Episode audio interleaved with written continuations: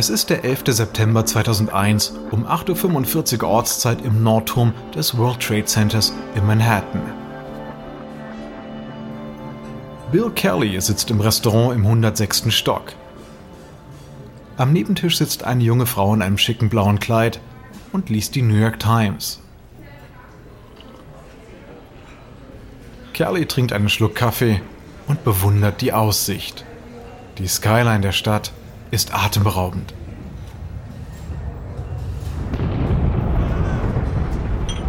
Plötzlich bebt das Gebäude. Kelly lässt die Tasse fallen. Rasch fängt er einen vorbeilaufenden Kellner ab. Was war denn das? Ein Erdbeben? Ke keine Ahnung. Ble bleiben Sie bitte hier. Kelly, die Frau und andere Besucher rennen zum Fenster, um herauszufinden, was passiert ist. Sie sehen Rauch und hinabfallende Trümmerteile. Die Frau wendet sich ihm zu. Es brennt! Kelly zieht sein Handy heraus und versucht den Notruf zu erreichen. Doch er bekommt kein Signal. Hey, hey, hat hier jemand Empfang? Die Frau tippt auf ihrem Nokia. Nein, Verizon scheint nicht zu senden. Alle versuchen verzweifelt, über ihre Handys zu telefonieren. Sämtliche Netze sind ausgefallen. Weder Handys noch Pager funktionieren. Moment mal. E-Mails, E-Mails kriege ich noch. Kelly checkt seine Nachrichten und seine Miene wird hart. Hey Leute, ein Flugzeug ist gerade in das Gebäude geflogen. Wir müssen fliehen. Ein Kellner erscheint.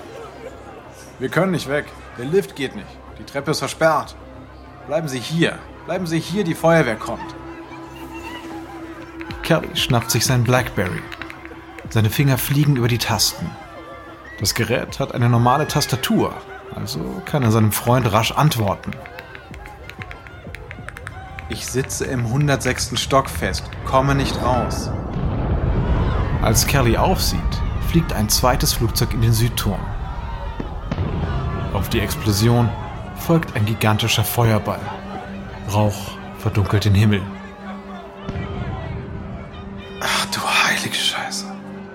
Bleiben Sie ruhig, bleiben Sie ruhig, die Feuerwehr kommt gleich. Kellys Chef fragt per Mail, ob er okay ist. Schnell tippt Kelly eine Antwort. Ja, schon. Aber wir sitzen am 106. Stock fest. Angeblich ist die Feuerwehr bald da. Doch die Feuerwehr sollte nicht rechtzeitig eintreffen. Und die Mail an seinen Chef sollte Kellys letzte sein.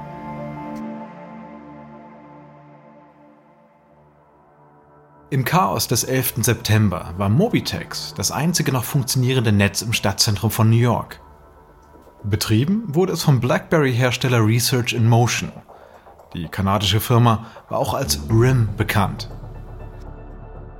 Durch seine einzigartige Verlässlichkeit in einer der größten Krisen der USA gewann RIM viele neue Anhänger von der Wall Street bis zum US-Kongress und noch weiter. Diese Art von Aufmerksamkeit zieht jedoch auch Konkurrenten an. Und zwar gnadenlose Konkurrenten.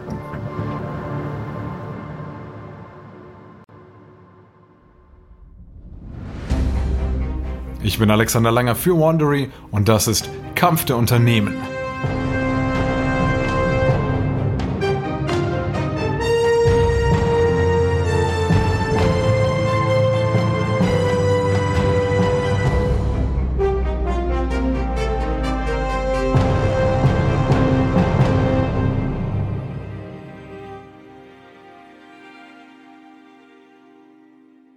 Nachdem die Flugzeuge ins World Trade Center geflogen waren, wurde den Amerikanern klar, dass sie angegriffen wurden.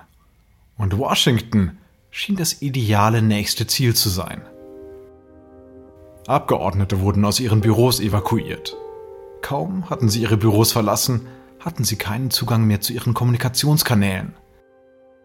Einzig die Regierungsmitglieder mit Blackberries konnten noch E-Mails senden. Im Jahr 2001 besaßen nämlich nur Börsenmakler der Wall Street Blackberries. Doch gleich nach dem 11. September bekamen alle Abgeordneten ebenfalls welche. Die Geräte bestanden aus einem rechteckigen Bildschirm in der oberen und einer Tastatur mit Tasten in der unteren Hälfte. Die ersten Modelle waren keine Telefone. Die E-Mail-Funktion war der Grund, warum sie gekauft wurden. Heute klingt das gewöhnlich, doch damals war BlackBerry revolutionär. Es waren die ersten tragbaren Geräte, die Arbeits-E-Mails empfangen und senden konnten. Vor BlackBerry mussten Nutzer sich separate drahtlose Adressen für ihre mobilen Endgeräte und PCs besorgen und entscheiden, ob sie eine Nachricht an den Computer oder an das tragbare Gerät senden wollten. Ein BlackBerry konnte beides. Damit war man auch nicht mehr an den Schreibtisch gekettet, um ja keine E-Mail zu verpassen. Jeder war nun stets überall erreichbar. BlackBerry bildete für mobile Endgeräte den höchsten Standard. Und lange war BlackBerry das Handy für Profis. Die größten Unternehmen der Welt kauften Blackberries für ihre Top-Manager. Und so wurde das Gerät zu einem echten Prestigeobjekt für aufstrebende Mitarbeiter.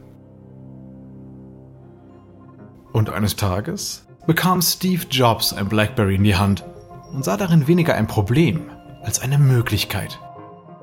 E-Mails und Nachrichten von einem Telefon auszusenden, konnte er leicht hinbekommen. Doch als Jobs 2007 das iPhone vorstellte, verkaufte RIM immerhin 6,4 Millionen Mobiltelefone pro Jahr. Apple war noch kein ernstzunehmender Konkurrent. Jobs führte eine gänzlich neue ästhetische Komponente ein. Ein elegantes Design mit einem Touchscreen. Und er versah sein Handy mit einer Kamera. Alles in allem also ein unwiderstehliches Paket und damit potenziell tödlich für BlackBerry. Dies ist Episode 1. Crackberry, Handy mit Suchtfaktor. Frühling 1997. Im 20. Stock eines Büroturms in Atlanta steigt Mike Lazaridis aus dem Lift und geht zu einem Konferenzraum. Lazaridis ist hochgewachsen mit vollem Haar und Pausbacken. Er ist der Co-Geschäftsführer von Research in Motion, einer kleinen Tech-Firma, die Pager für Unternehmen herstellt. Er will sich mit Managern der Telekommunikationsfirma Bell South treffen, einer langjährigen Kundin. Bell South ist unzufrieden mit Lazaridis, denn Rims letzter Pager war ein Flop. Bell South will die Geschäftsbeziehung zu Rim beenden. Deshalb muss Lazaridis die Manager von seinem nächsten Produkt überzeugen. Er steht auf und räuspert sich. Schön, dass Sie hier sind. Unser neues Produkt wird Ihnen sicherlich gefallen. Ein Mitarbeiter reicht ihm zwei in Styropor verpackte Kästchen. Während er sie öffnet, spricht er weiter.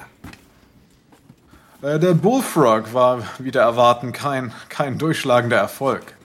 Zwei Bell South Manager tauschen Blicke aus. Der Bullfrog war das letzte RIM-Produkt, das sie gekauft hatten.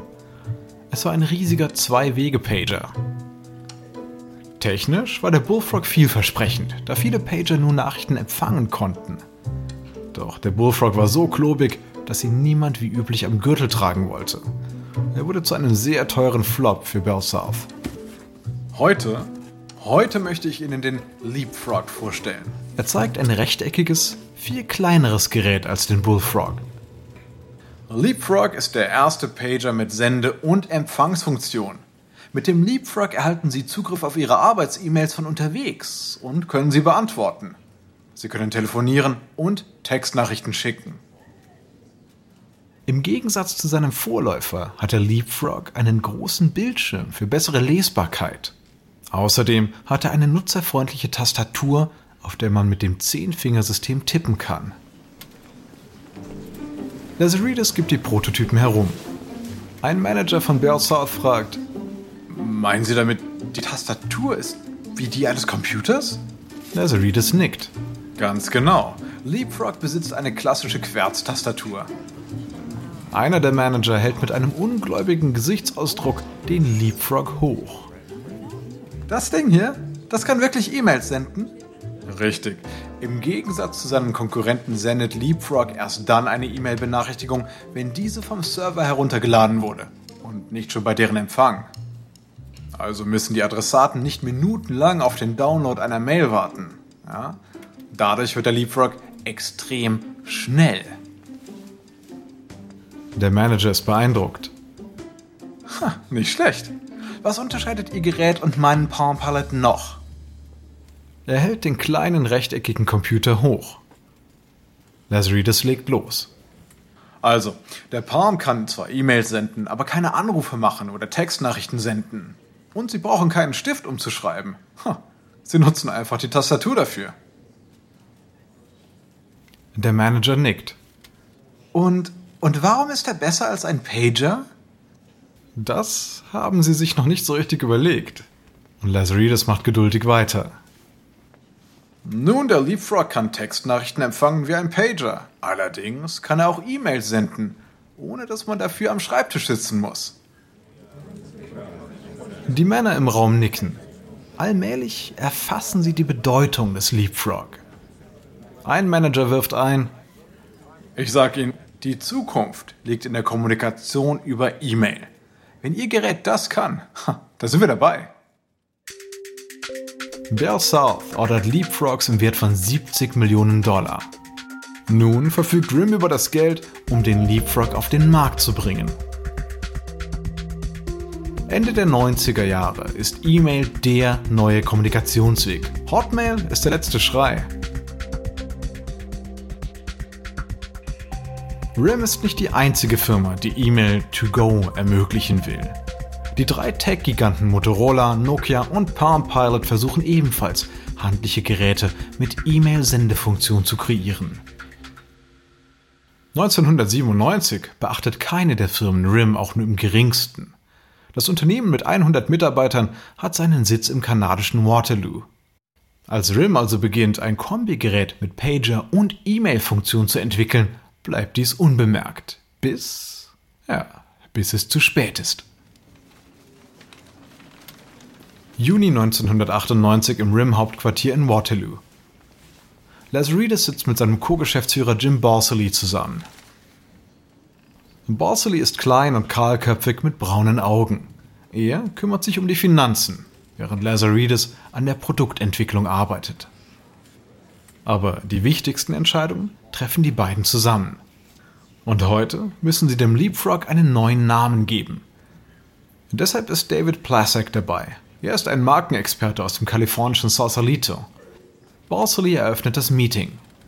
So, wir sind schon gespannt, Ihre Ideen für den neuen Markennamen unseres kleinen Geräts hier zu hören. Plasek lächelt. Ja, also der Name Leapfrog ist zu sperrig für die Vermarktung. Ihre Mitarbeiter haben noch selber Vorschläge gemacht, oder? Lazaridis hüstelt. Nun, hausintern nennen wir ihn Pocketlink. Ja, meine Ingenieure lieben den Namen. Andere bevorzugen Easy Mail oder Mega Mail. Plasek nickt. Er hält einen Stapel von 40 Karteikarten in der Hand und mischt sie. Also, wir haben diese Wörter getestet und herausgefunden, dass Mega und Mail Nervosität auslösen. In einem Brainstorming haben wir 40 Namen erarbeitet, ich Ihnen jetzt nun vorstelle, ja? Also, Byline. Balsely verneint. Outrigger. Lazaridis rümpft die Nase. Nein, nein, nein, sicher nicht. Blade. Balsely merkt auf. Oh, das klingt gut. Blade hört sich dynamisch und männlich an. Mike, was meinst du? Naja, Blade klingt bedrohlich und kalt. Vielleicht was Freundlicheres. Balsely schweigt. Plastic geht weiter die Liste mit den Namen durch, wovon keiner Lazaridis gefällt. Schließlich kommt er zu Blackberry. Lazaridis Gesicht leuchtet auf. Das, das ist gut. Das ist gut, das klingt sympathisch. Und die Tasten auf dem Keyboard sehen ja auch wie kleine schwarze Beeren aus. Jim, was denkst du? Balsely nickt. Ja, ja, ich mag es. Aber auch Blade klingt gut. Wir müssen das mal in Ruhe besprechen. Balsely und Lazaridis schwanken einige Tage lang zwischen Blade und Blackberry. Jedenfalls bis sie dann entdecken, dass sich hinter www.blade.com eine äußerst aufreizende Website verbirgt. Deshalb entscheiden sie sich schließlich für BlackBerry. Der Name klingt außerdem natürlich, wie, naja, wie Apple, und gibt der Technologie eine menschliche Komponente. Balsley macht sich ans Werk. Zur Markteinführung des ersten BlackBerry 850 im Jahr 1998 verschenkt er hunderte Geräte an einflussreiche Personen, Bankiers, Manager, Politiker. Doch zunächst wissen diese gar nichts mit dem Computer im Taschenformat anzufangen. Sie sind Palm Pilots oder eben auch Pager gewohnt. Doch die E-Mail-Funktion überzeugt sie schließlich. BlackBerry wird unter Geschäftsleuten und den Mächtigen zum Geheimtipp. Schon bald bestellen Unternehmen Blackberries in großer Zahl für ihre Mitarbeiter. Zu Beginn des neuen Jahrtausends gehört BlackBerry zur Grundausstattung von Bankern und Politikern. Doch schon bald wird RIM von einer schwerwiegenden Klage bedroht werden, die weder Borsely noch Lazaridis vorhergesehen hatten.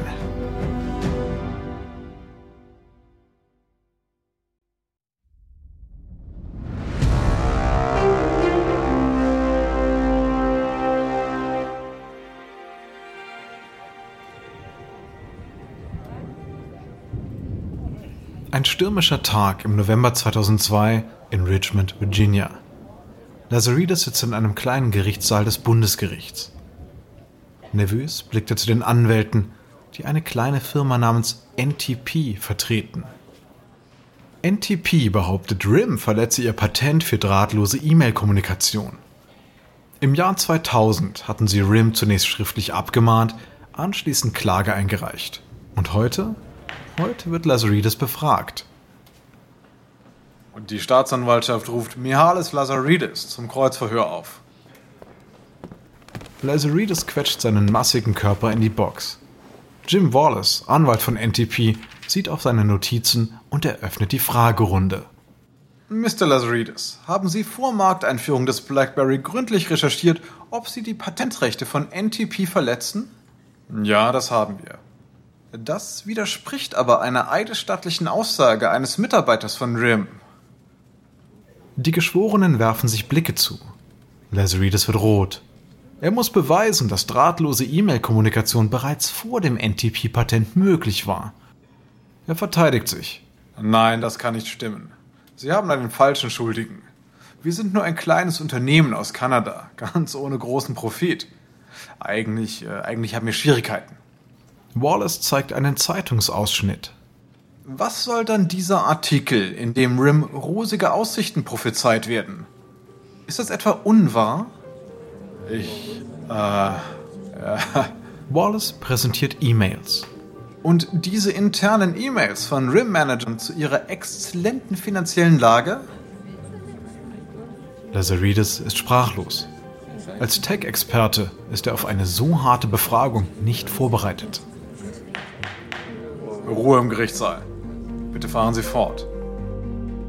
In den folgenden Stunden grillt Wallace Lazaridis förmlich. Der Prozess zieht sich über zwölf Tage hin. Doch die Jury braucht keine fünf Stunden zur Urteilsfindung. Die Geschworenen kommen zu dem Schluss, dass RIM alle fünf Patente von NTP verletzt hat. Und deshalb wird RIM verpflichtet, 53,7 Millionen Dollar Schadensersatz und Lizenzgebühren von 8% des jährlichen US-Verkaufsumsatzes zu zahlen. Lazaridis ist am Boden zerstört. Für ihn war der Prozess ein Albtraum. Doch Borsely ist außer sich vor Wut. Zahlungen in solcher Höhe an NTP wären für die Firma vernichtend. Um zu überleben, müssen sie in Berufung gehen.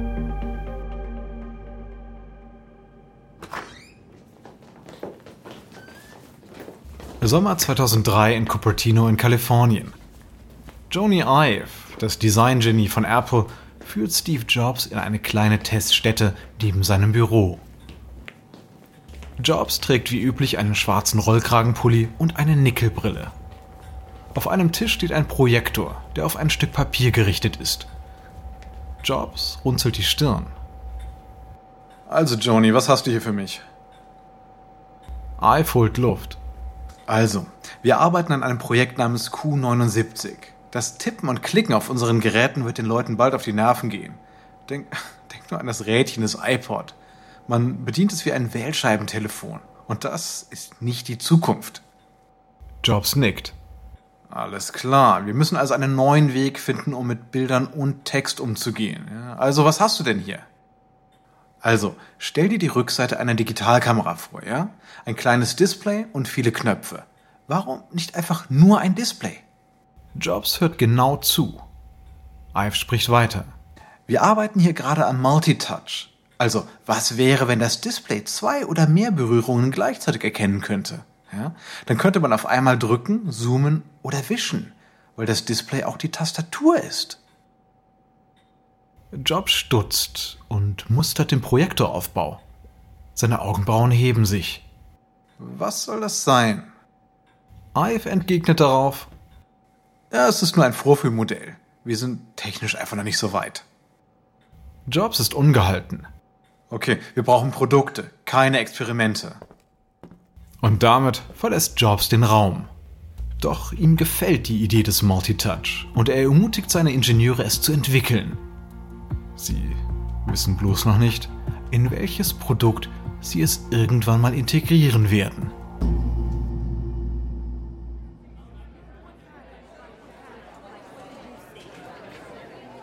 Es ist der 24. November 2003 im Hauptquartier von RIM in Waterloo.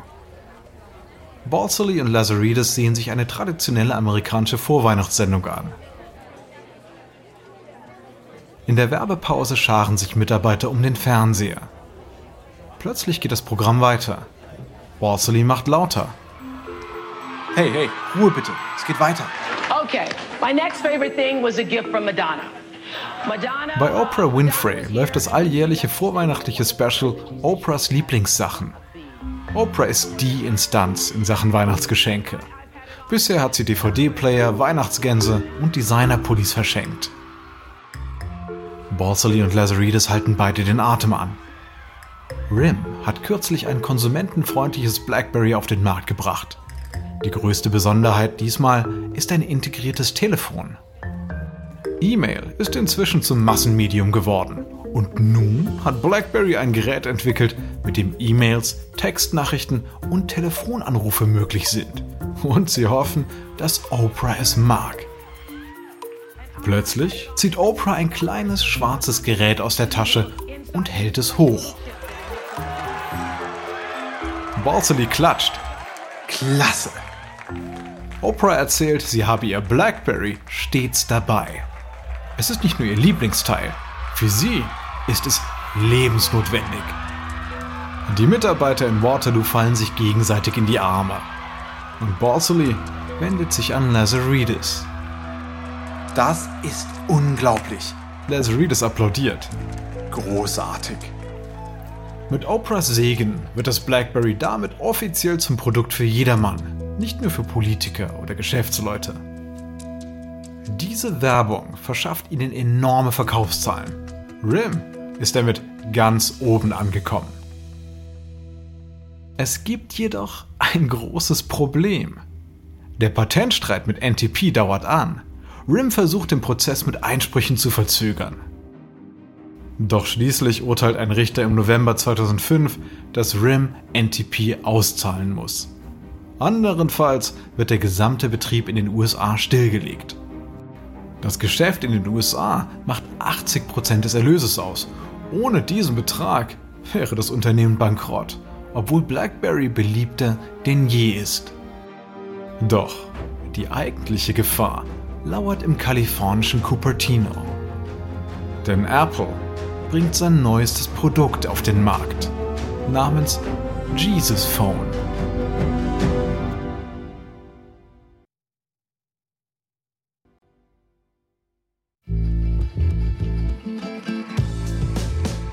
Ich hoffe, Ihnen hat diese Folge von Kampf der Unternehmen gefallen. Ein kurzer Hinweis zu den Dialogen, die Sie soeben gehört haben. Wir wissen natürlich nicht genau, was gesprochen wurde, doch die Dialoge basieren nach bestem Wissen auf unseren Recherchen. Ich bin Ihr Sprecher, Alexander Langer. Natalie Robermatt hat diese Geschichte geschrieben. Karen Lowe ist leitende Produzentin und Redakteurin. Produzentin ist Emily Frost. Sounddesign von Kyle Rendell. Produziert von Dave Schilling. Emily Kunkel ist Produktionskoordinatorin. Ausführende Produzenten sind Jenny Laura Backman, Jessica Radburn und Marshall Lewis. Erstellt von Erna Lopez für Wandery.